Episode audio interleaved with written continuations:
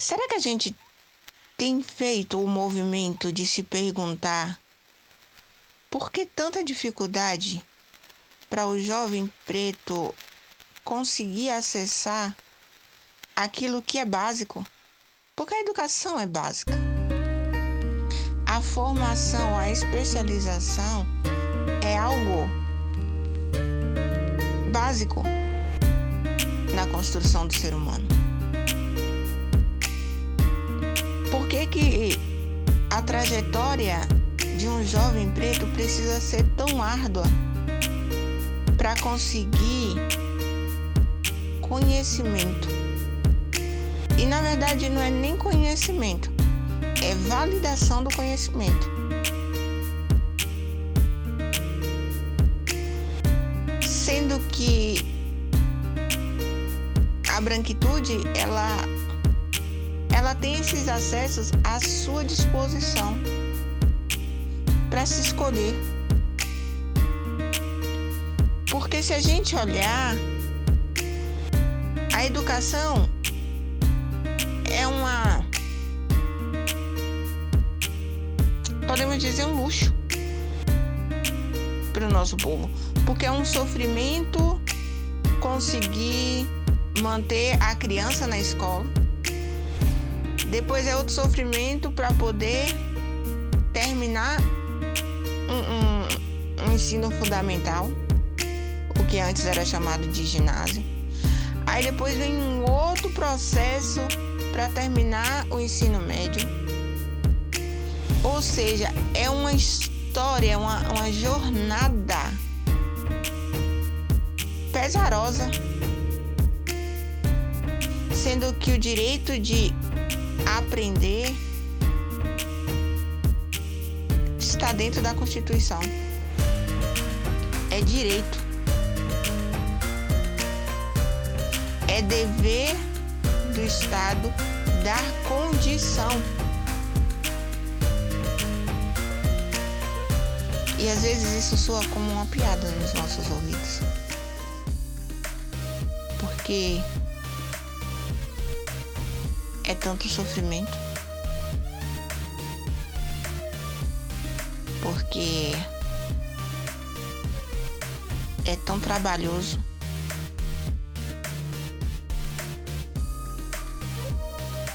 E depois que tudo isso passa, porque de fato não passa. Porque quando a gente consegue terminar toda essa trajetória, aí vem os filhos para passar tudo outra vez e sentimos a mesma dor. Ou melhor, sentimos uma dor potencializada. Porque aquilo que dói nos nossos filhos dói muito mais na gente. E essa história ela não muda. Porque depois de todo esse sofrimento, temos o sofrimento também de sermos reconhecidos profissionalmente.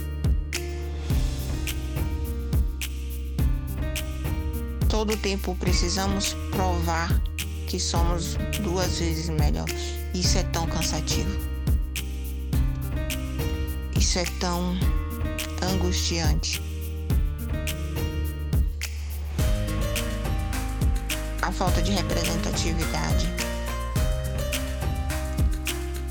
A falta de humanidade.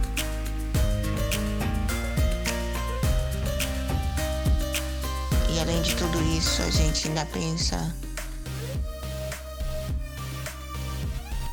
que a gente ainda tem a obrigação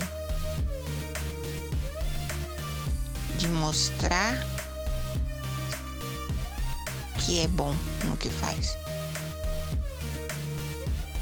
Para ter uma validação da branquitude. Até quando? Até quando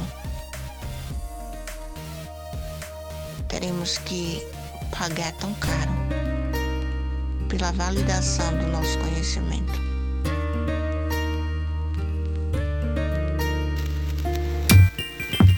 Zé Amaral, Pai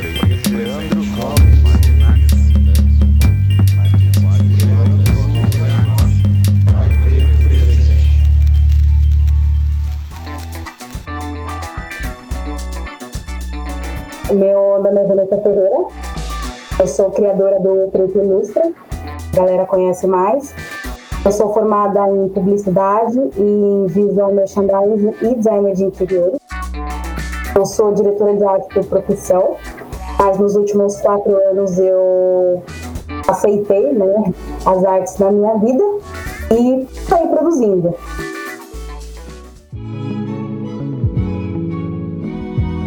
É, em primeiro lugar, é, o grupo de pais pretos ele nasceu com um intuito de, de desmontar essa imagem que a gente tem do a gente não, né, mas os brancos têm do, do homem preto que é, é um abandonador, enfim, que é uma pessoa fria e, e que não não tem afeto e que não liga para a sua família e para a sua comunidade, né?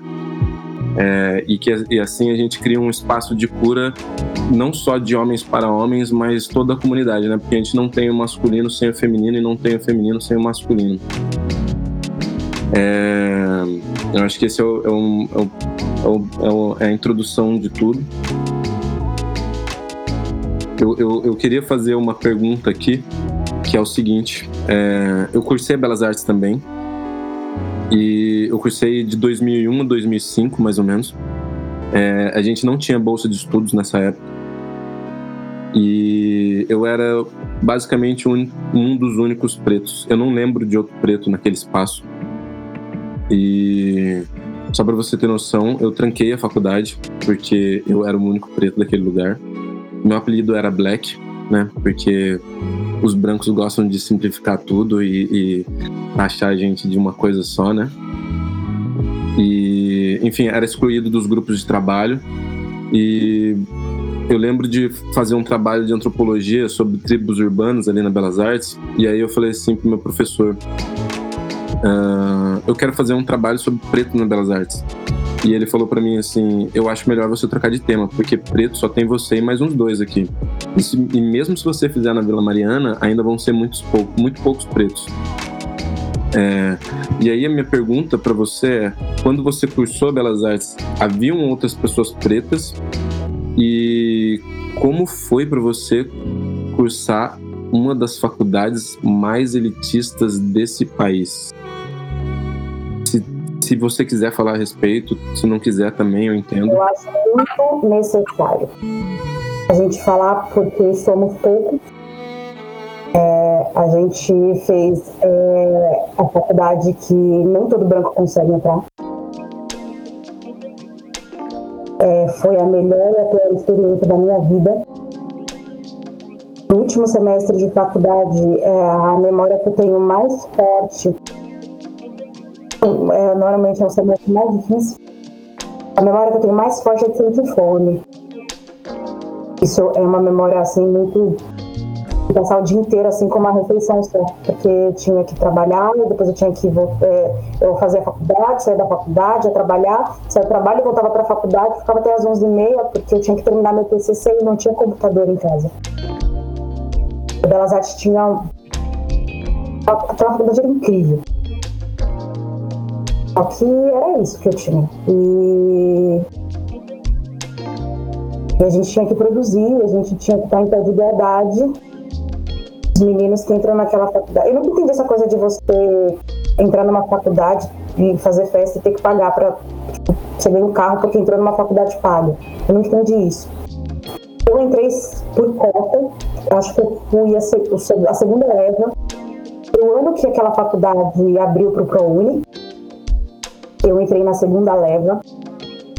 Então, a quantidade de membros era tipo uma sala com. A gente começou uma sala com 60 alunos tinha, acho que para 60, tinha uns 5 negros. E a estrutura da faculdade, quando eu entrei, ela estava muito preparada para dialogar com isso. Porque era uma faculdade de artes. Eu tive professores como Ronaldo Matias, Natal, mas em contrapartida eu tinha professores também.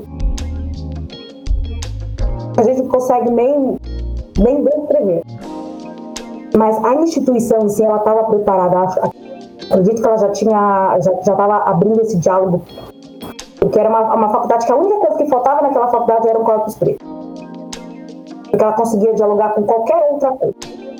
Ela conseguia entender o que, que era preconceito, ela conseguia. Mas ela ainda estava nesse caminhar difícil de, dos pretos. Então eu cursei, eu não cursei a faculdade à noite, eu cursei de manhã. Então, é, então a nata da nata da nata. Mais elite ainda. Lá. Então fazia-se festa na. Vai, vamos fazer. Eu, só, eu nunca fui, juro, em nenhum churrasco da faculdade, tipo, essas coisas de grande. Nunca fui. Nunca tive dinheiro para isso, né? Era sempre dinheirinho contadinho tudo.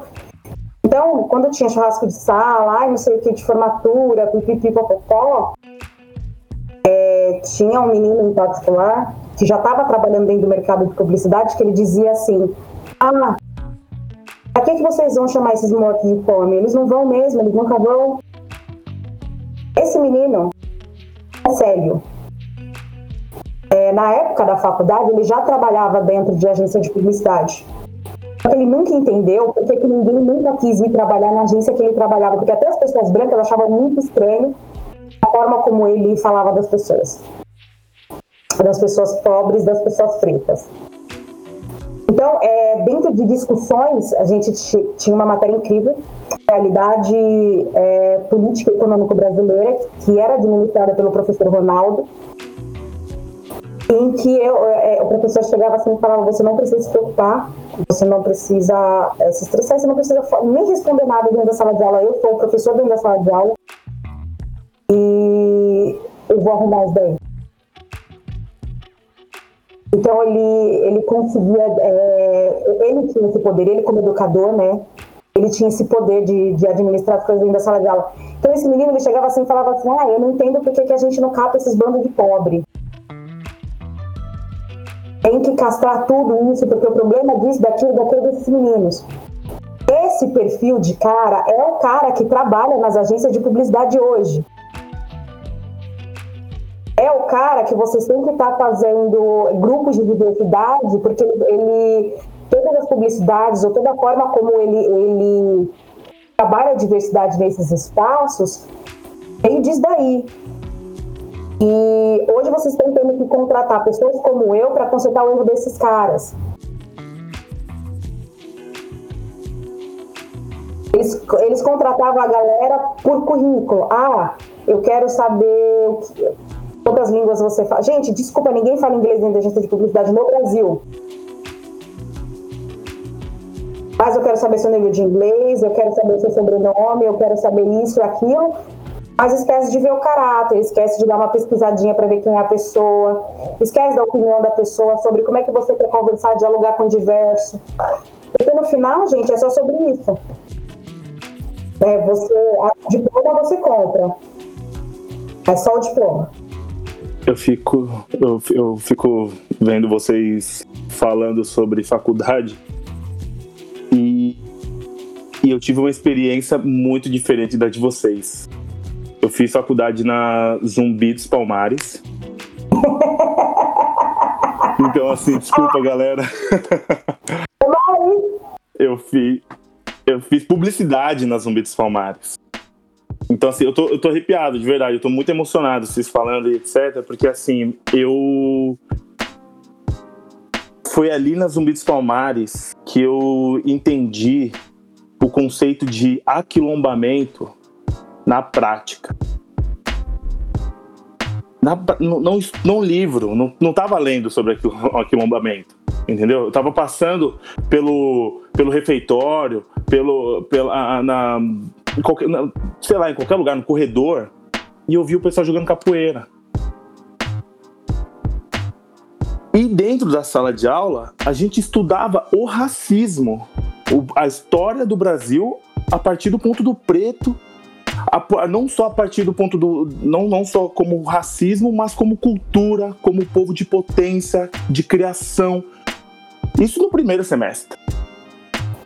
Então, eu cheguei, eu, eu cheguei ali, entrei num lugar que, inclusive, quando eu saí, eu me senti meio órfão, sabe? Tipo assim, cara, que loucura, porque o, mundo não é aquilo dali, né? O mundo não é a Zumbi dos Palmares onde você vai discutir. É, exatamente. Você vai discutir sobre é... racismo. Você... Pode falar. É que é, galera que faz belas artes, SPM, Mackenzie, é a galera que vai entrar nesses espaços dominados por pessoas brancas. A educação que você precisa ter, a entrega que você precisa dar, vem desses espaços. Zumbi é um espaço importante, mas ela não te forma para realmente estar dentro desse espaço que existe, desse formato de publicidade que ela existe hoje. Ela vem para é, ensinar você a formar um espaço que vai bater de frente. Aí a gente está falando hoje sobre a nossa comunicação, os nossos símbolos, a nossa forma de gerir a nossa publicidade vai fazer frente a esse formato tra tradicional, várias aspas aí, de fazer publicidade, que é o quê? Essa publicidade branca, exclusiva, heteronormativa, cisgênera. Esse corpo branco nesse espaço, desse homem branco nesse espaço. Né? Então, a zumbi ela é importante, mas ela é importante é, para consolidar, por exemplo, essa galera que está saindo agora desses, desses mercados, está criando novos. O nosso mercado preto de comunicação, é, essa galera da Zubim precisa fomentar isso aí. É isso aí que a galera da Zubim vem, vem. Porque a gente pega, a gente aprende com branco na escola branca, a forma branca de comunicação, é o famoso infiltrado, a gente vai aprender isso, a gente vai, dentro disso, reconhecer todos os erros, tudo que está acontecendo de errado ali dentro, e, jogar esse potencial, esse, é, essas outras coisas para o nosso mercado. Não que a gente vai fazer um mercado lindo, maravilhoso, 100% inclusivo, mas a, a, gente vai fazer um mercado com pelo menos 50% é, menos de erro. A gente vai, vai errar bem menos do que essa galera o, é, que está vindo errando. Sim. E 5, 10 anos, vai surgir um terceiro mercado e vai errar muito menos do que a gente está errando. Perfeito. Mas é, uma coisa que é carta dada é que esse mercado, é, essa comunicação hoje, no formato que ela está hoje, ela não vai sobreviver por mais cinco anos. Ou ela, ela, é, ou ela é, fecha de vez, ou ela se agrega a grupos de uma comunicação como a comunicação preta está vindo agora, esse movimento que a gente está trazendo com os nossos símbolos, a nossa forma de comunicar mais diversa mas é, é, nesse formato que ela está hoje, ela não sobrevive mais de cinco anos. Já é uma carta dada há cinco anos atrás. Então, por isso que existe também essa correria de, de ter que mudar é, a forma de comunicação, de trazer é, essa comunicação mais inclusiva, porque a gente. O nosso único problema quanto povo preto é que a gente não aprendeu a se organizar. Uma coisa que eu sempre falo. Nosso mercado já existe, já é potente, ele já sobrevive Tá? Ainda a gente precisa é, essa coisa do, de injetar um, um, dinheiro ali, de ter parceiros que têm um pouco mais de poder aquisitivo, mas a gente já é um ecossistema completo que já existe, mas a gente não se organizou ainda.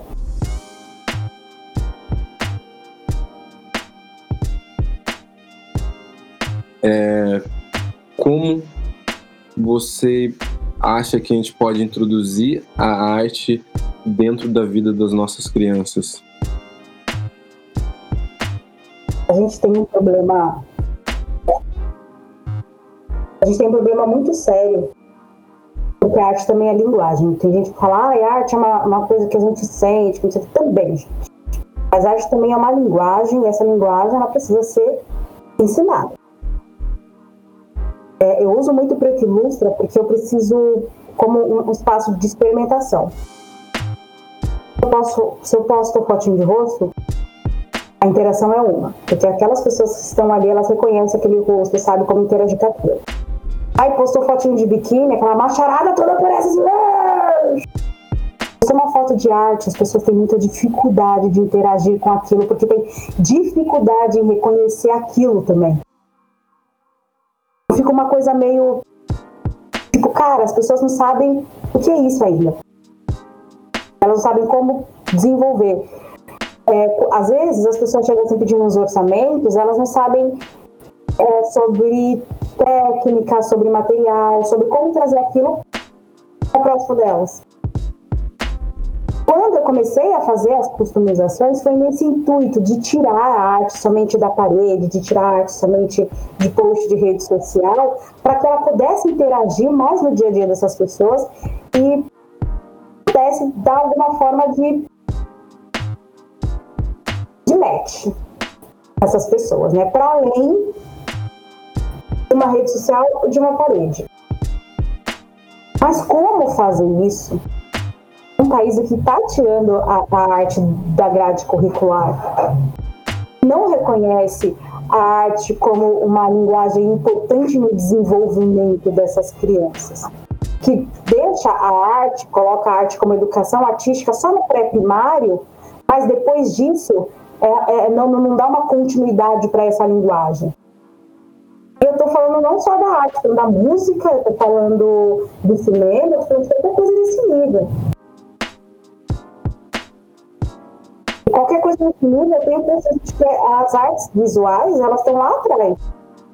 Porque a gente coloca cinema na frente, a gente coloca música na frente, a gente coloca qualquer outra coisa na frente, mas as artes visuais, elas estão lá, lá no fundo, lá atrás. Então a gente tem muita dificuldade, então a gente precisa bater muito nessa tecla da arte como uma ferramenta de transformação, porque a arte salvou a minha ela, ela, ela foi um escape para que eu pudesse potencializar a minha direção de arte. Eu consigo pegar um ilustrador e transformar ele num diretor de arte. Mas pegar um diretor de arte transformar um diretor de arte num ilustrador, meu amigo, olha, é um um milhão. Assim, existe um problema muito sério em reconhecer a linguagem artística como algo importante, primeiro. Eu acho que principalmente para os pretos, né? Aí eu já não reconheço a arte como uma linguagem. Aí eu tenho esse preto produzindo arte. Então eu tenho um corpo que não é reconhecido produzindo algo que eu acho que nem deveria existir. Como fazer isso ser algo rentável, fazer isso sobreviver? É, e como nós pretos somos sempre reduzidos ao artesanato, né? E não às é artes. Isso! É isso. Ai, você faz, não sei. Eu sou diretora de arte. Ah, é? Ah, você faz isso? Você, ah, é, é, não, não que estou dizendo que o artesanato não seja uma, uma arte muito importante e fundamental. Mas toda vez que alguém quer minimizar o trabalho de um artista visual, ele chega assim e fala assim: Ah, um artesanato. É uma ferramenta assim massiva para nos minimizar quanto artista. Então, é, a mim não era. Ai, como é que eu vou dizer isso? É, se eu fizesse só arte digital, a pessoa, normalmente branca, ia chegar assim e falar: Ai, mas você não faz aquarela? Mas você não faz tela? Aí, eu entendi como é que funcionava a brincadeira. Então, eu fui o quê? Fazer aquarela. Fazer baixo, acrílica, customização, arte digital, IF, fazer tudo. Aí, a pessoa chega assim e fala: Ai, mas você só faz isso? Ou não? Eu faço isso, isso, isso, isso. Eu sou uma das poucas ilustradoras negras que dominam marcadores, arte marcador. Sou uma das poucas ilustradoras que também faz tela em marcador. É, faço aquarela, mas não é tipo a, a, a pessoa, a, a maior aquarelista do Brasil. Mas eu tenho consciência do nível das, das minhas obras. Porque não importa é, o quão bom eu seja, eu tenho que ser muito, eu tenho que saber sobre muitas superfícies. Para estar no lugar, não ser questionada. Quando, aí, aí, eu falo dos haters, né? É, quando eles chegam na minha página, eles chegam, ai, você devia fazer isso, ou que não sei o quê. Aí eu vou lá, vou no perfil dessa pessoa e vou ver o trabalho deles. Se é um cara muito foda, eu sei que ele de alguma forma tá tentando me dar uma dica pra falar, cara, porque eu caminhei por isso, acho que para você vai funcionar. Às vezes é uns branco, mediano, mas mediano para baixo. Não chega na humildade, que não chega nesse espaço entendendo, porra, é uma mulher preta produzindo isso, cara, isso é incrível, que não sei o quê. Como é que a gente pode realizar essa troca? Não. Chega sempre naquele espaço de querer me educar quanto artista. Porque muitas vezes não conhece a minha trajetória dentro disso, o meu conhecimento. É, eu vou começar a fazer 3D agora, porque meu sonho era trabalhar com games. Eu fiz designer de interiores porque eu queria aprender como se, se estruturava cenários. Mas vai chegar em algum momento um branco para desqualificar o meu trabalho. Porque eles estão aí para isso. Mas não estão aí para abrir portas, para falar: não, vem cá, olha essa parceria legal para a gente fazer.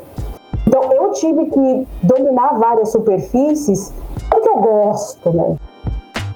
Porque sempre vai. É, é, eu sempre entendi que preto mediano não vai para nenhum lugar nesse país. Eu entendi, porque eles, é, os brancos que ditam as regras. Se eu não for muito foda no que eu fizer, eu não for ter que ser, ah, eu vou trabalhar com customização. Ai, mas muitas pessoas trabalham com customização. Legal. Quantas estão fazendo realismo?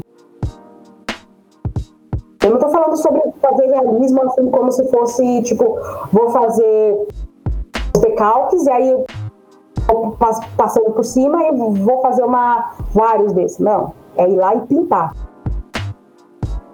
Pintar de verdade. Quando vocês conseguem acompanhar que fazem isso? Pouquíssimos.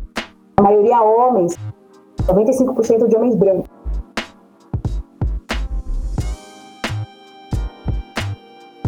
Eu tenho consciência desse espaço que eu estou ocupando. Aqueles seus tênis são feitos com marcador?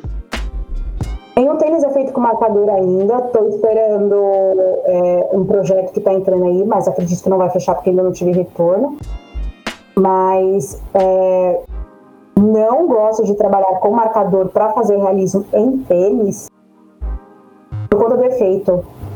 Eu, gosto dessa coisa do efeito de tela, de que parece que foi pintado uma tela. Porque foi passado um aerógrafo e finalizado de alguma forma ali, como a maioria dos outros fazem. Eu, eu gosto dessa sensação, dessa sensação, da pintura. Eu gosto, porra, tem uma pintura indo pra rua. Da estética. Pintura, da estética da pintura. Porque esse é o diferencial. Quando alguém que não tem acesso nenhum a nenhum tipo de, de, de movimento artístico olhar para aquilo, fala, nossa, que diferente. Eu tenho isso numa camisa, mas é um, um decalque. Eu tenho isso numa camisa, mas é uma prensa. Mas aquilo é diferente. Então, quando você é, permite que uma, uma obra dessa caminhe nas suas e outras pessoas tenham acesso àquilo, elas vão olhar assim, elas vão falar, nossa, que diferente, como é que é isso? Por que isso me chama tanto atenção? Por que eu não vejo isso direto? Então, é, eu estou finalizando um que está bem difícil para mim, que são três baianas, mas que é uma obra incrível. Tipo, é uma, uma tela não tem. Para mim, é, tipo, é um dos mais demorados que eu estou produzindo conta dos detalhes. Como aquilo foi pra rua? As pessoas começaram a olhar aquilo.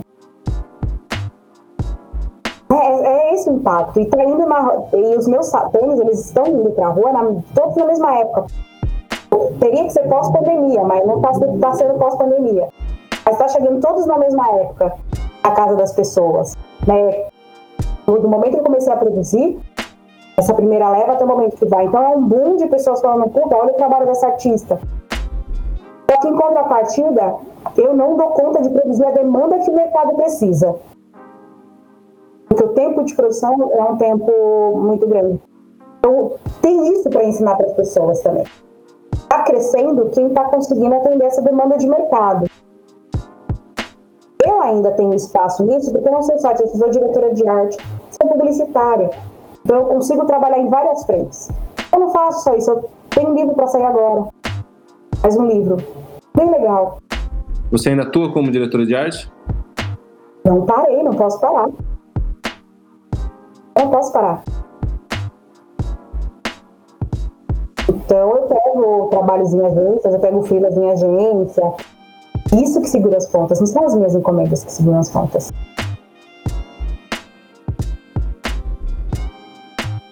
No, no, no meu, no meu TCC, eu, eu, eu, eu peguei uma pesquisa que mostrava que mulheres um, que quem mais empreendia no Brasil eram mulheres pretas. Certo? Você já acompanhou essa minha treta? Oi? Por que as mulheres no Brasil elas empreendem mais? Isso, e aí, aí, aí vai minha pergunta, porque assim, perfeito, estatística, quando você fala de empreendimento, você fala, porra, glamour, pô, pessoal. Eu, é, e aí minha pergunta para você é: a mulher preta, ela, ela, ela, empreende, ela empreende como projeto de vida ou por necessidade? A mulher preta, ela empreende por necessidade. Existir, existiria necessidade de eu sair de mercado publicitário eu já estava lá construindo alguma coisa? Por que, que eu saí desse espaço? Porque eu descobri que eu estava ganhando um terço do que estava ganhando o cara branco.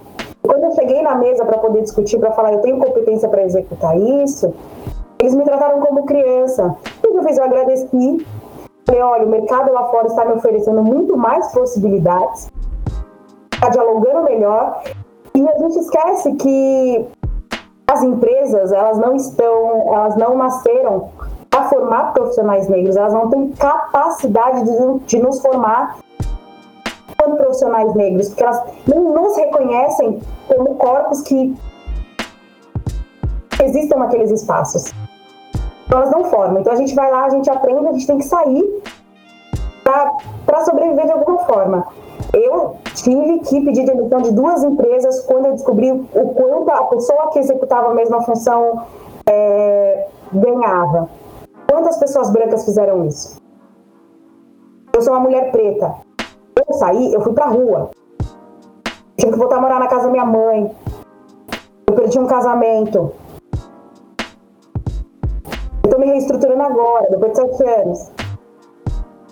Essa segunda empresa que eu pedi demissão, é, a gente fala muito sobre essa coisa de, de, diversidade. Uma mulher branca num espaço daquele não é, não é diverso, gente.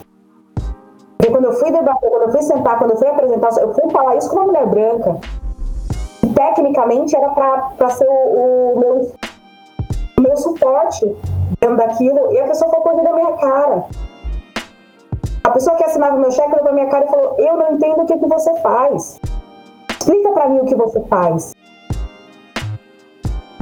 Como se fizesse assim: O que, que essa negrinha tá querendo dizer, eu tenho uma empresa, acabei de mudar dois andares aqui, né? Tem mesa de pibolinha, essa negrinha tá chegando para mim, tá dizendo que o que eu, o que eu, que eu tenho aqui não tá bom para ela. Não tô conseguindo suprir a necessidade dela quanto uma criativa negra. Quem é essa mulher? A pandemia veio para mostrar, a empresa teve que fechar, demitiu todo mundo. Eu cresci, eu pude mostrar o meu trabalho, eu pude ampliar tudo que eu produzi, mas assim, eu estou empreendendo para não morrer de fome, não porque o mercado criativo é, reconheceu a minha capacidade dentro daquilo. Toda vez que eu vou fazer uma entrevista de emprego, a pessoa pergunta assim para mim: qual foi o seu maior case? A vontade que eu tenho de catar a pessoa pela, pela, pela gola, assim, sacudir a pessoa e falar, querida, eu sou uma mulher preta que sobreviveu 10 anos dentro do mercado publicitário, que insistiu em pisar na cabeça dela e dizer que ela não tinha capacidade de existir. Que case maior que esse? Eu aprendi dentro disso. Tudo que você está dizendo aí, que o outro está fazendo, que pegou cliente grande, você pode ter certeza que tinha um preto, assistente, estagiário, trainee, fazendo todo o trabalho que aquele cara está dizendo que fez, mas ele que está levando o nome. Eu sou essa pessoa que fez todo esse trabalho. Nunca teve reconhecimento, nunca teve nome. Como é que você diz isso para o mercado assim? O cara paga 5, 6 mil por mês o filho dele não estudar na escola ou no colégio ou fazer faculdade com pessoas que nem eu. Como é que você explica isso para a pessoa que olha para tua cara e fala assim, é, qual foi o seu maior case? Nossa, eu, eu acho que eu vou responder isso nas minhas próximas entrevistas, viu? Uhum. É, Vanessa, teve uma. Isso em 2008. Eu trabalhava numa agência. E eu vou falar os valores aqui para vocês saberem. É, Ai, eu descobri isso em 2008, tá? Eu, eu era designer pleno e tinha uma equipe de designer plenos nessa agência. E eu descobri que as pessoas que trabalhavam comigo ganhavam 4.500 reais. Eu ganhava 1.600 reais. Eu, termina. Eu ganhava 1.600 reais. Eu nunca... Eu sou diretora de arte plena.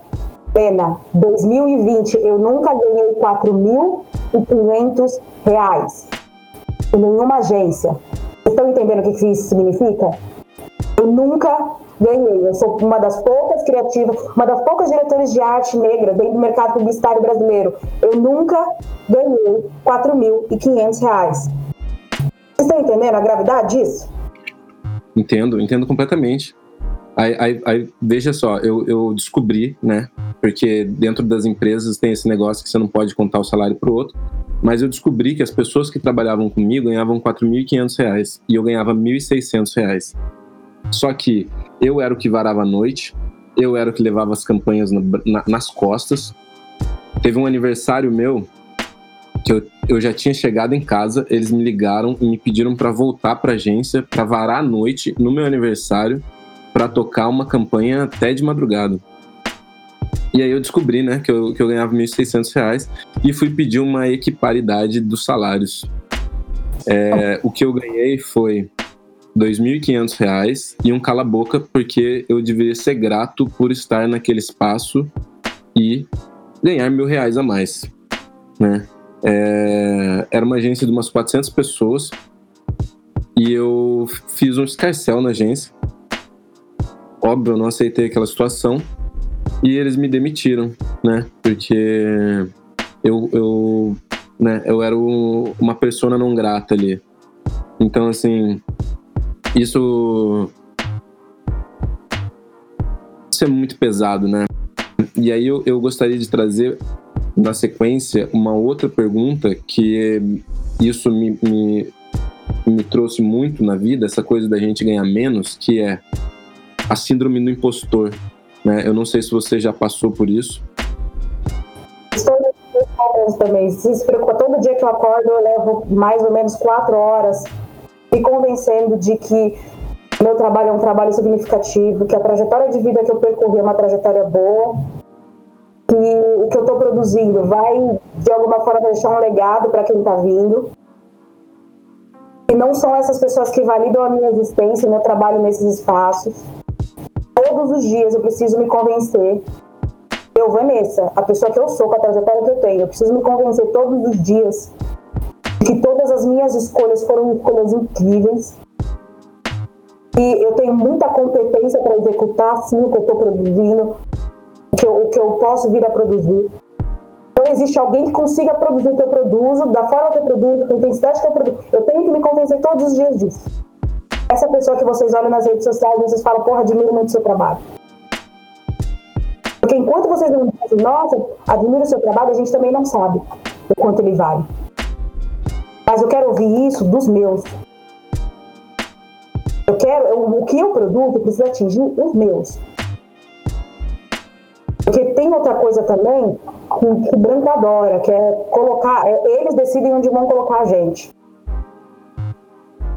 Eles, eles me aceitam incrivelmente como a ilustradora, como artista, como a digital influencer, por quê? Porque eu estou no espaço do entretenimento. Esse corpo preto está nesse espaço do entretenimento. E esse espaço do entretenimento não tira a vaga do diretor de arte, ele está pleiteando lá para o filho dele. Eles aceitam que eu esteja nesse espaço, mas não aceitam que eu seja aquela menina competente, com não sei quantos anos de mercado, que forma, formada na faculdade que eles queriam que o filho dele se formasse, lá dentro de uma agência de publicidade, fazendo frente, dando campanha, dizendo para eles como é que aquilo tem que ser. Então eles me pagam para estar nesse espaço, porque esse espaço não, não faz frente a eles dentro de agência de publicidade.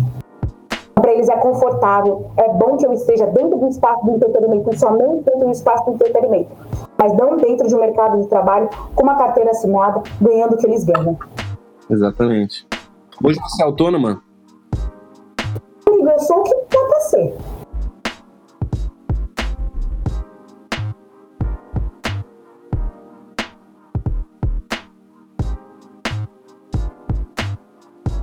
Eu ouvi uma, uma conversa sua na, no, no podcast Black Brazil Art, né? É, e aí você falava, você falou que gostaria de entrar um pouco mais no cotidiano das pessoas, estar numa bolsa, num boot, num, num, assim, estar na, na, na, no dia a dia das pessoas, trazer a arte mais para perto delas, é, porque isso significava que elas pudessem dar um pouquinho de você no, no dia a dia. Já posso pedir patrocínio? Gente, esse rosto lindo, maravilhoso. Sabe, comunicativo, ainda não tem patrocínio. Vamos começar por aí, 2021 assim diferente? Eu, eu, eu vou contar essa história direito. Eu sempre tive um viés artístico. Mas na década de 90, década de 80, gente, é, é, eu estava morando num barraco aqui no Vila Guarani. Eu falava assim para minha mãe que eu queria. Todo mundo dizia para mim: nossa, ela vai ser artista, ela vai ser artista. Mas eu tinha plena consciência de que eu teria que ter um diploma. Para mudar aquela realidade, que eu tinha plena consciência desde muito nova que eu precisava de um diploma, que aquilo que, minha, que iria mudar a minha condição social dentro daquele espaço. Mas para além disso, eu nunca na minha vida, na minha vida tinha ouvido falar de uma pessoa preta que ganhava dinheiro fazendo arte. Então eu sabotei isso na minha vida durante anos. Anos. Eu vim assumir a arte na minha vida vai fazer quatro anos agora, dia 26 de janeiro. Quando eu botei o Preto Ilustra no ar. Isso, e em quatro anos de Preto Ilustra, me deu o reconhecimento que não me deu um diploma e os 10 anos de mercado publicitário. Porque nos ensinaram é, onde, é, é, exatamente, esse sistema insiste em nos dizer onde nós devemos ficar, como nós devemos ficar e até onde a gente vai subir a escada. O diploma ele é extremamente importante porque é a primeira é, a primeira coisa que vai nos tirar dos espaços. Eles vão dizer: você não precisa, pra quê, que não sei o quê, mas quando você chega para para competir, o diploma vai ser a, a, a, primeira barreira. Então, gente, não abram mão disso. Pelo amor de Deus. Porque às vezes você deixa de estar naquele espaço, não é porque você não é competente, mas eles vão falar do seu diploma. Isso é uma, é uma carta, gente. É uma carta que vai te dar acesso a outros lugares. Eles insistem, eles vão dificultar ao máximo. Eles vão dificultar, como está dificultando agora. Eu sou, depois de 10 anos, eu ainda sou o único, o único diploma da minha família. Isso para mim é devastador, porque depois de mim, quem é que vai vir?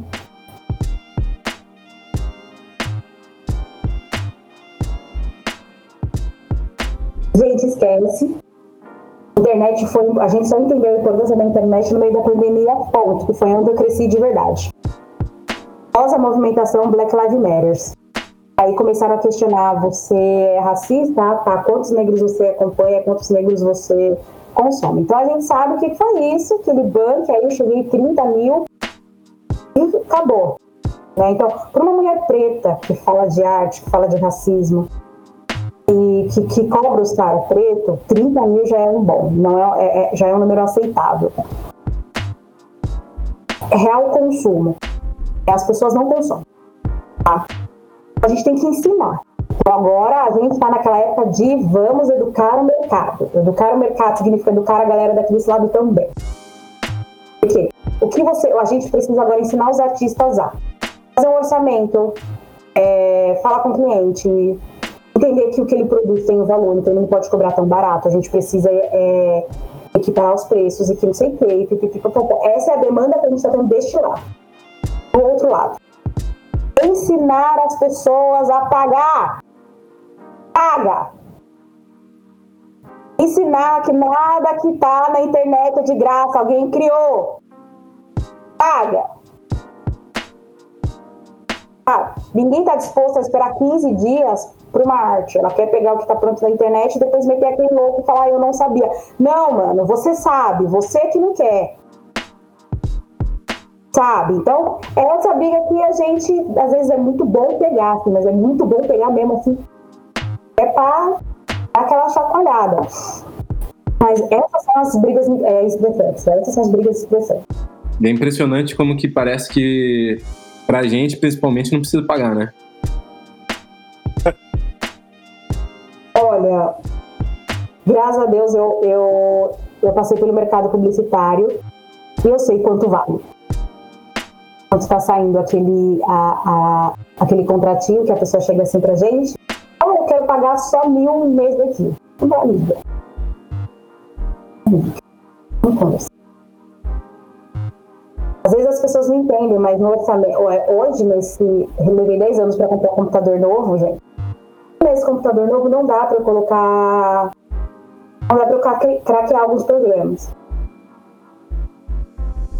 Então, é, se, alguma, se o que vai sair de arte digital aqui já está incluso o valor do mensal do, do programa que eu vou ser, vai levar 15 dias para produzir a sua arte, vou adicionar a isso aí o valor do programa aqui, que vai me dar todas as ferramentas e que não sei o que, uma agência cobra isso, gente. Só que preferem pagar pra agência do cara branco do que pagar pra gente. a agência quer pagar pra gente 2%, 1%, é aquilo que vale. Não vai rolar. Isso quando não pega nosso trabalho como referência, manda pra um cara branco bem mediano e paga 10 vezes pra ele, né, cara? Deixa eu contar pros caras branco mediano, mano. Eu, eu não parei de estudar. Eu não parei de estudar. Eu não vou parar de estudar. Eu vou ser aquela velhinha de 60 anos que vai estar fazendo aqueles games foda. Tô avisando, galera, que eu não vou parar. Então, cada um que corra atrás disso, porque a obrigação do branco nesse espaço, com todas as oportunidades que eles têm, é me pôr no chinelo. Eles têm que me pôr no chinelo, porque eu estou produzindo coisas incríveis com um terço das oportunidades dele. A vindo uma negrada, rapaz, das artes, e já me, já, já me coloca no chinelo. Já me coloca no chinelo. Imagina esses brancos medianos. Então, assim, vai chegar uma hora, não vai chegar uma hora não que a gente já sabe, já chegou essa hora, a gente acabou. A gente sabe quem produz, quem não produz, quem faz, quem não faz. É, o golpe tá aí, cai quem quer.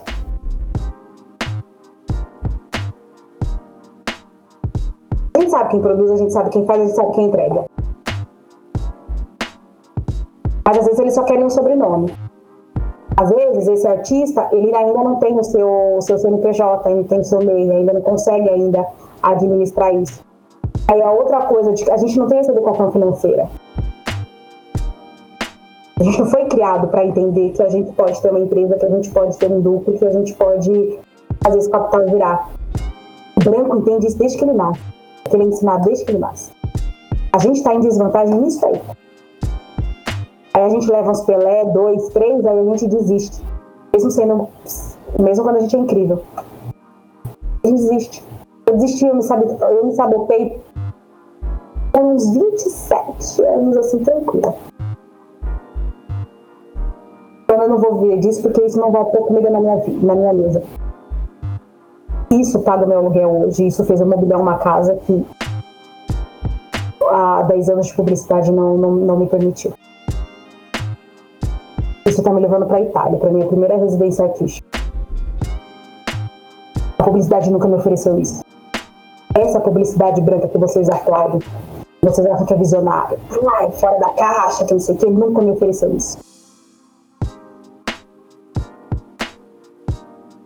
Parabéns aos envolvidos. Estética e arte preta. As pessoas brancas esperam que a gente sempre fale de nossas mazelas e sofrimento. Você também passa por isso?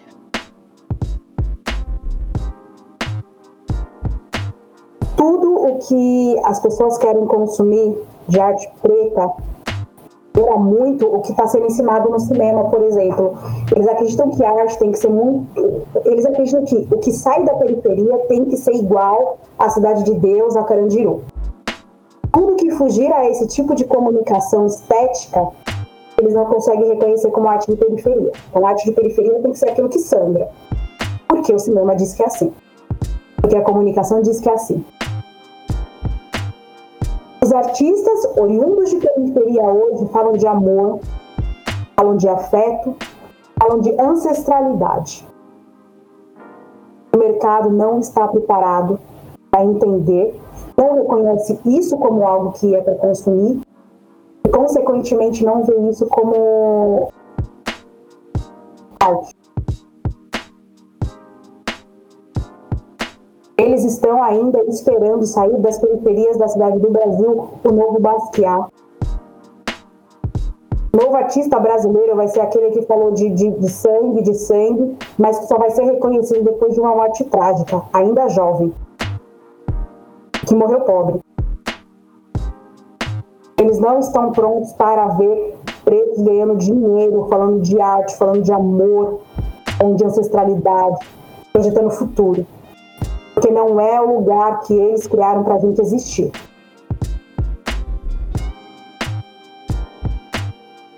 Muito complicado isso, né? E, você, você dentro do seu trabalho, você teve isso em algum momento ou você identificou isso e já procurou escapar disso? É carta dada. Já, já é carta dada. Você pode ver é, quais são as artes que mais é, são divulgadas? É a arte quando morreu, morreu um preto, alguém vai lá faz uma arte, porra, sem bomba. Porque preto vivo não, não é interessante. Artista preto vivo, crescendo, produzindo, gerando riqueza não é interessante. É interessante depois que ele morre para a gente poder lucrar em cima da dor e do sangue daquele artista. Porque a gente ensinou o mercado assim. Os nossos consomem assim. Então vamos educar os nossos a consumir o que a gente está produzindo. Aquela cutucada, você consome o que o preto produz ou é só meme de internet? É só para gerar like. As primeiras obras de arte que eu comprei depois que eu mudei, quando eu peguei um dinheirinho, foi de um preto que eu tava ali admirando pra caralho. Ainda não pus na parede porque alguns eu não fui buscar sobre isso. É importante eu, no lugar que eu estou, consumir dos meus também. É importante. As primeiras obras da minha casa, depois que eu mudei, são de pessoas pretas que eu admirava. Admiro, né? Admirava, admiro porque são ricos. Coisas assim que eu leio assim falava, nossa, um dia eu vou chegar nesse livro. O quadro que eu comprei para combinar com o meu sofá. Eu uma parede só para ele ali daquele canto. Um que eu comprei, que lembra muito algo da minha religião, que vai ficar na parede do meu quarto. Outros dois de um preto que, desenha os orixás que são maravilhosos. Eu quero que fique na entrada da minha casa. Eu tenho uma relação com isso. Se eu tenho essa relação, eu vou consumir isso também minha responsabilidade. Quando a gente fala sobre responsabilidade, sobre quando a gente fala é, como é que você está ajudando a sua comunidade de alguma forma.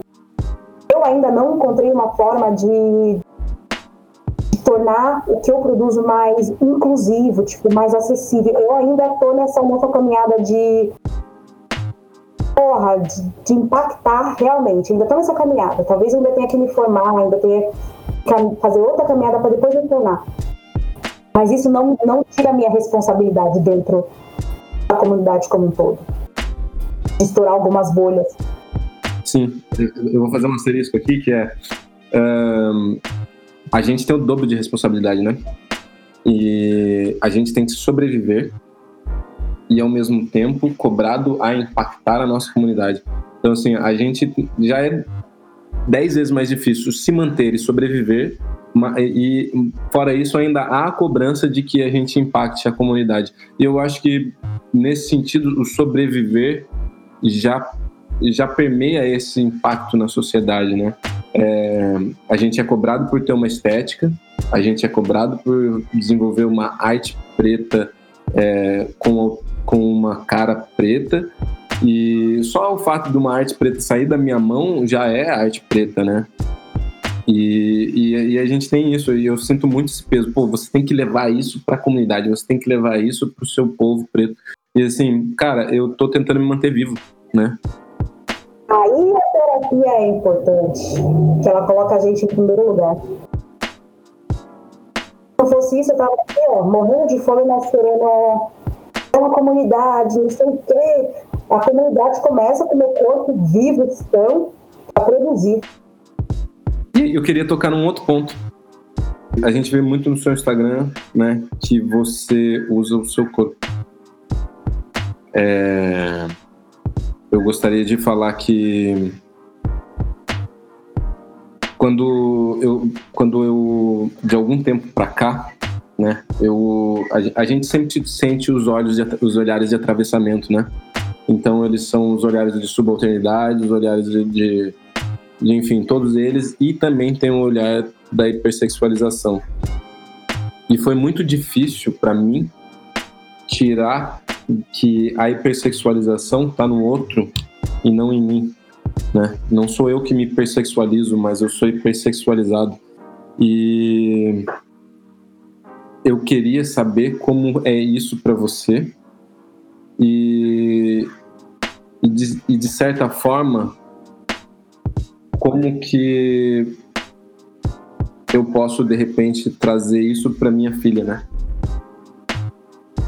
É, nenhuma mulher, independente da, da sua forma, de como seu corpo é, deve se sentir desconfortável em vivenciá-lo. É, como eu falo, eu uso muito preto e lúcia porque eu preciso, porque é o meu lugar, é o lugar onde eu aprendo muito. É...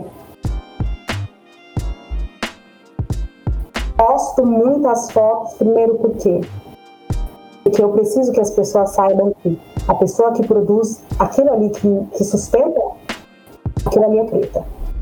E tem muitos artistas negros que estão em alguns outros lugares que, que não mostram seu rosto. Não mostram seu rosto porque isso reduz a quantidade de, de trabalho que ele pega. O, o primeiro movimento é saber que aquele artista é preto. Primeiro.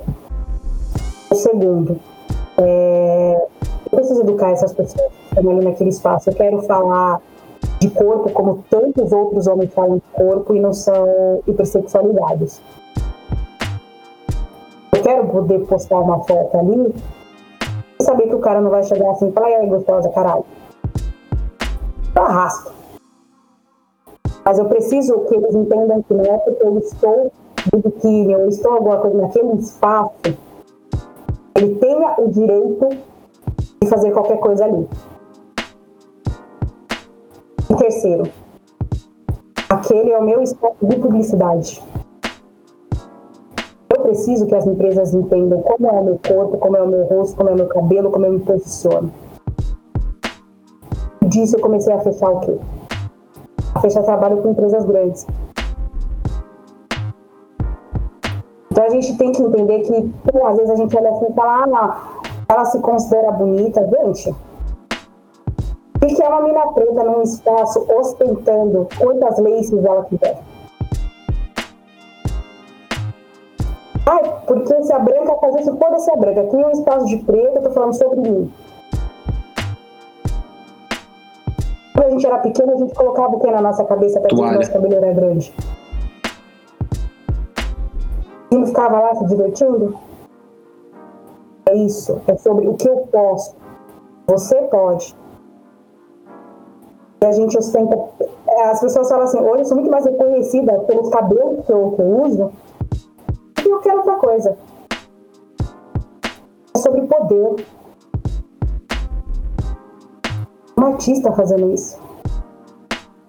Porra, é muito difícil ver arte no Brasil. Difícil ver de arte, mas ela, ela tá conseguindo. A artista tá lá, cada semana com cabelo novo. Eu sei, eu tenho plena consciência do lugar que meu corpo ocupa nesse espaço.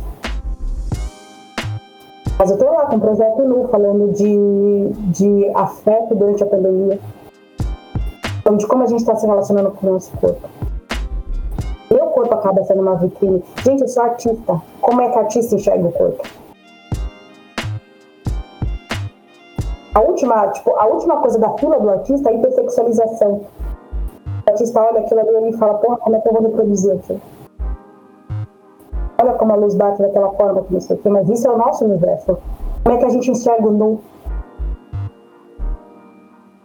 Se eu não trazer essa linguagem, produção, se eu não tornar essa linguagem uma linguagem comum entre os artistas, eu vou estar reproduzindo um tabu também ali. Eu sou a primeira a falar sobre a gente Vamos falar sobre sexo. Olha que incrível, a gente também quer sexo. Vamos falar sobre afeto. Porra, olha que incrível, a gente também almeja o afeto.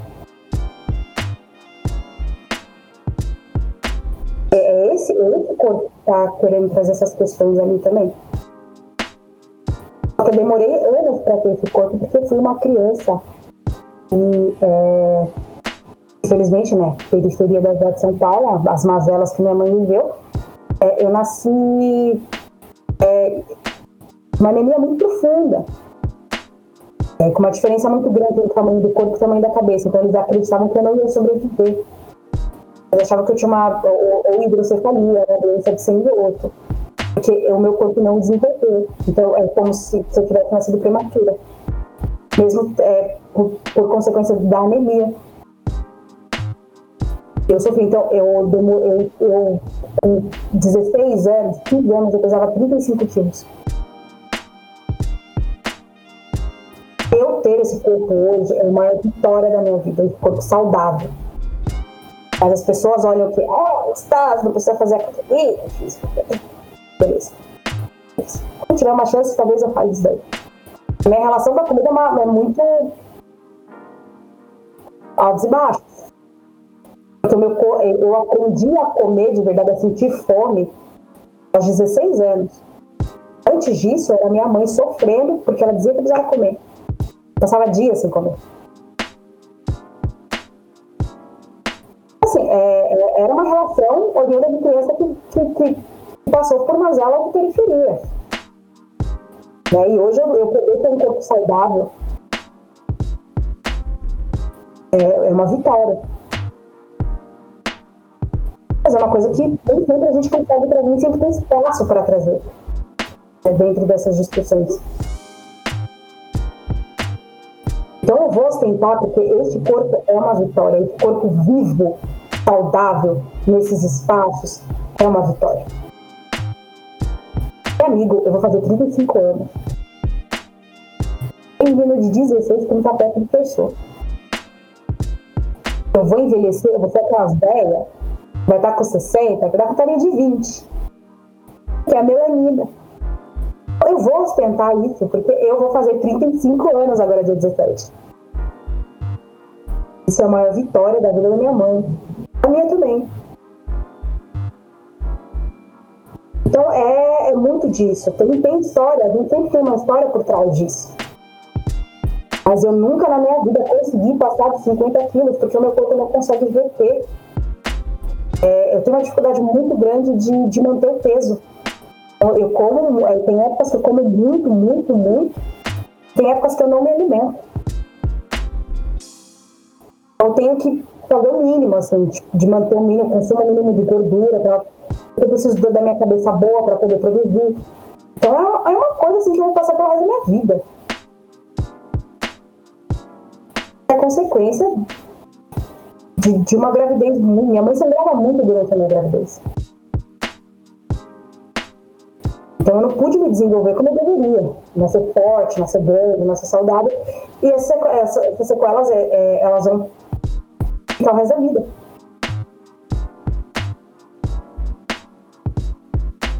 E realmente, né, uma vitória é, é estarmos vivos aqui hoje, podendo postar uma foto no Instagram, né? Pegar esse corpo vivo, saudável, esses espaços. É que. E bonita. vai no inferno. Nem de feia pode chamar. Ai, que raiva dessa menina, nem feia pode chamar. Vai ter, ai, raiva, beleza. A raiva esse cabelo. Olha não sei o quê. E eu falo assim, meu black tá crescendo, eu quero meu black assim, ó, desse tamanho. A gente sabe como é que funciona o cabelo. Meu cabelo é 4 ser finíssimo, assim, se tomar sol, quebra, se tomar chuva, quebra. Então ele tá aqui trançadinho, lindo, maravilhoso, porque eu quero ostentar ele grande, maravilhoso, lindo, saudável. Eu preciso dele guardadinho, trançadinho, bonitinho, hidratadinho, para que ele possa crescer forte. A gente sabe como é que funciona a gente. Depois eu raspo de novo, mas eu quero ter assim, aquele black. Ah, mulher preta. Dorme com que. Porque é, é isso, a gente pode. Eu preciso ver essas pessoas que elas podem. Ai, preta, olha essa lei menina, comprei aqui, ó. 12 vezes, 15, mas você pode. Chega da gente achar que a gente não pode ter as coisas. Chega, acabou. Pô, é verdade. Já te sigo, te acompanho. compartilhei esses dias um post seu sobre o negócio da, da terapeuta que tá de férias lá. E acompanhei a, a, a quibada, né, da Nazaré Amarga. Achei isso muito típico de branco, né? Vamos falar bem a verdade. Obrigada, porque às vezes quando sai da minha boca, parece que ah, eu, é, eles chamam a gente de a amargurada, a que não não, é, tipo, não aceita, todo mundo foi equibado. Mas quando você está falando de uma mulher preta, dentro desses espaços, é, você tem um, um, outro peso dentro disso. Aí quando eu olhei aquilo, eu falei, gente, aquilo foi o ápice do privilégio para mim. Aí eu, perguntei, eu, eu, eu, tive muitas pessoas no inbox perguntando e tudo, como é que faz. E a gente que trabalha com publicidade, a gente sabe, tem uma agência por trás daquela pessoa é, aquela pessoa cobra pelo espaço de publicidade e segue inatingível com seus mais de, de 8 milhões, inquestionável, inatingível e acima de qualquer, qualquer coisa e gera todo um lucro em cima do conteúdo que outras pessoas produzem é, é, o maior reflexo de como funciona a instituição publicidade no Brasil. Mas eu quero dizer a instituição branca da publicidade no Brasil. Exatamente, é como é, é, é basicamente como a, a, branquitude se blinda, né? Se a gente for pensar. É, ele, assim, eles sugam o que, a gente, que a gente tem desde sempre, né? Desde o do rock, do reggae, enfim, de todo o movimento cultural que a gente, aprende, que a gente traz, o candomblé, e sugam, tiram a, a, nossa, a nossa autoria, se apropriam, esvaziam, né? E, e, e, ganham dinheiro em cima disso. Tipo, eu, eu fiquei bem chateado com isso, fiquei bem chateado. E só que assim, assim como você, tipo, não tenho nenhum poder de poder fazer uma um, um, cancelamento, né? Porque eu acho que o cancelamento ele é muito um movimento de brancos para pretos, né? Os, os, brancos conseguem cancelar os pretos, nós pretos não conseguimos, não temos capital social para cancelar os brancos. Acho que isso é muito. É, que a gente esquece que a gente está, independente do que a gente construiu, a gente está num país branco. É, consum, é, a gente depende, né, é, todo o capital desse país está na mão branca. É, os espaços de poder é, são dominados e pelo branco e a gente esquece disso. E quando a gente entra nesses espaços, a gente esquece que a gente está lutando num espaço que não nos reconhece nem como seres é, detentores de direito. Então, quando a gente entra numa briga dessa, a gente esquece. Nós não somos vistos, vistos nem, nem como de, com o direito de, de falar alguma coisa. Aí, isso, eu sou só ilustradora, aquilo foi só uma frase que eu criei dentro de, de um contexto. Realmente, minha terapeuta entrou de férias, tomei no rabo, e aquilo viralizou de um jeito porque a gente nunca entendeu essa coisa do cara. É, estamos fazendo terapia, estamos mudando todo. Um, acho que a, somos a primeira geração dentro dessa coisa dos cuidados psicológicos. E, e, como isso viralizou assim de um jeito assim espetacular e mostrou um espaço que até então a gente não, não tinha consciência. Nós somos os primeiros pretos dentro desses, desses espaços de cuidados. Isso foi muito engraçado e tudo mais. E e como eles se apropriam, esvaziam e nos silenciam. Exatamente. Tá tudo certo. É, e causa indignação, né? Indignação, o sentimento de invisibilidade, né? É uma coisa que a gente, enfim, tá muito acostumado a lidar, mas eu espero que ainda em vida a gente passe menos por isso. Em vida. É interessante, é interessante ver isso daí, porque assim, eles estão no, no, nos espaços de poder, ou seja, eles, eles que ditam as pautas. E quando vem um, um, uma espécie de cancelamento, alguma, alguma reação nossa, acontece justamente o contrário daquilo que a gente esperava, expondo aquele, aquela pessoa, né? Então, muitas vezes, ah, você, alguns artistas, algumas pessoas, sei lá, pessoa X vai lá e fala sobre alguma coisa, sendo racista, algum branco vai e fala. Aí você vai e aí vai uma multidão pra cima e fala: olha, não pode dar, dar, dar. A pessoa tinha mil seguidores. No final desse, dessa, dessa reação, a pessoa tem 12 mil, tem 20 mil. Você fala, é, como eu, assim? Eu não vou muita, eu, é, eu direciono muito bem as minhas batalhas dentro desses espaços, né? Eu vim de um mundo totalmente offline, eu aprendi com o online e estou crescendo dentro disso. A minha adolescência inteira foi muito segura, porque é uma adolescência que a gente passa é, no offline, é, pouca gente muita coisa. Eu já cheguei nesse espaço com uma maturidade de mercado, com uma maturidade intelectual. Então, as minhas discussões dentro de. Eu vou falhar, em algum momento eu vou falhar, não estou dizendo que eu não vou. Mas elas são muito mais direcionadas, porque eu já cheguei nesse espaço com essa cabeça publicitária, entendendo que tudo que eu postar, tudo que acontecer ali, eu vou ter de alguma forma um, um, um retorno. Então, diante de, de, de como funciona para outras pessoas pretas, a quantidade de haters que eu tenho é quase zero dentro desses espaços. Mas é exatamente isso. Sempre quem vai responder é um homem branco. Sempre ali. Então eu tenho para mim que eu, eu sou a base disso daí. Esse homem branco, para ter, ter algum tipo de reação, ele no mínimo, ele no mínimo tem que me pôr no chinelo, tem que ter um trabalho mil vezes melhor que o meu, porque ele tem oportunidades que eu não tive. Então eles vêm com essa, essa, essa. Muitos nem me seguem, muitos nem conhecem meu trabalho, então eles vêm assim com esse. com, a, né, com aquela baba, com, com, com, aquela raiva. Aí eu olho, ela vê a pessoa, tipo, não me segue. É, né, não tem um trabalho assim. É, eu posso dizer, cara, admiro muito, eu tô sentindo com o que você tá falando, não existe nenhum tipo de ligação. Então já não serve para mim. Eu não consigo olhar para aquilo e aquilo é, dá uma real importância. Porque eles são os caras que querem me derrubar para que eu não esteja nesses espaços. Então depende muito do, do que eu quero alimentar. Aquilo eu não quero alimentar.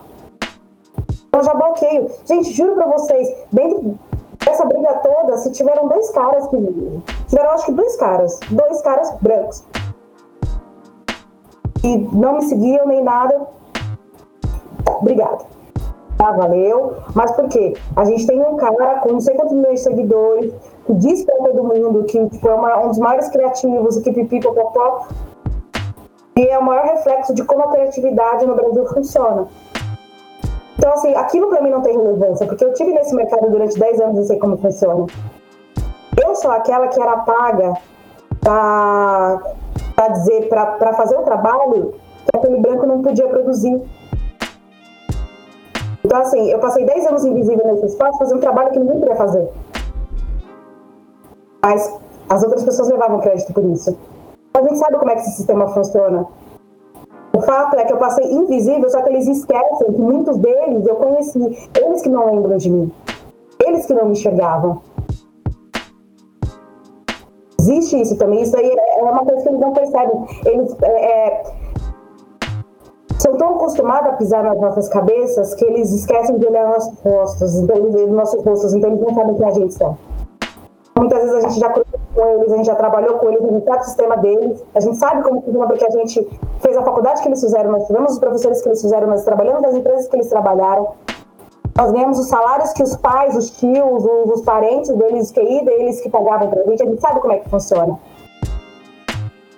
Então eu olho, quando eles respondem aquilo, eu olho, aquilo não, não consegue me atingir. Eu construí uma outra história, eu construí uma história dentro de um espaço que eles me negaram. Então, assim, eu não consigo. Então, eles vêm assim, com aquela fúria, assim, eu olho, eu tento procurar a história da pessoa para ver, nossa, vamos ver quem é essa pessoa. Essa pessoa não tem um terço daquilo, daquilo que você, daquela trajetória que você construiu. Aquilo não consegue. Não chega, gente. Não chega, não, então, assim, não chega. É bem isso é. mesmo. E muito legal você trazer isso, Vanessa. É, é, de, é de um enriquecimento sem tamanho, você não faz ideia. É, eu também sou desse mercado, também passo por isso, né, em, em, nas devidas proporções. E, mas eu vejo em você uma forma de se defender muito mais é, estabelecida do que eu tenho. Eu ainda sou atravessado muito ainda, eu, eu acho, sabe?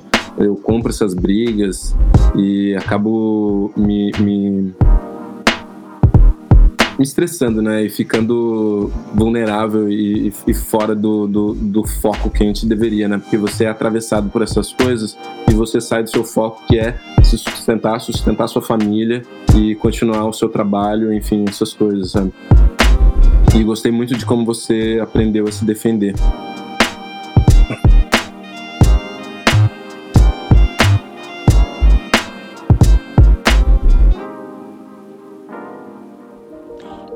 Episódio será vinculado em duas partes, para que você possa usufruir por completo desse rico material. Zé Amaral, pai Leandro